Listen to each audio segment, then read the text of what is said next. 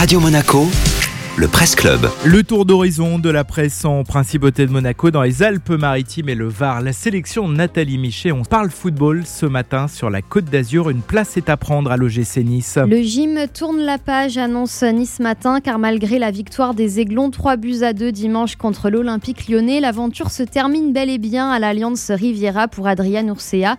Nommé après l'éviction en décembre dernier de Patrick Vieira, le coach helvético-roumain quitte officiellement le club, confirme l'édition niçoise de 20 minutes. Et comme tous les autres médias locaux, pour remplacer Adrian Ursea, le site évoque le nom de Christophe Galtier, qui vient tout juste de remporter la Ligue 1 avec le LOSC. Christophe Galtier confirme l'intérêt de l'Olympique lyonnais et de l'OGC Nice, complète l'équipe et Eurosport, en relayant une interview accordée par le principal intéressé à RMC. Mais le technicien de 54 ans précise être sollicité également par d'autres clubs, dont le club de Naples. Toujours sous contrat avec Lille, cet entraîneur très courtisé compte visiblement prendre le temps d'étudier toutes les options.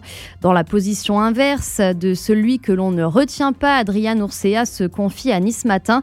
J'estime ma mission accomplie, déclare le désormais ex-coach des Aiglons.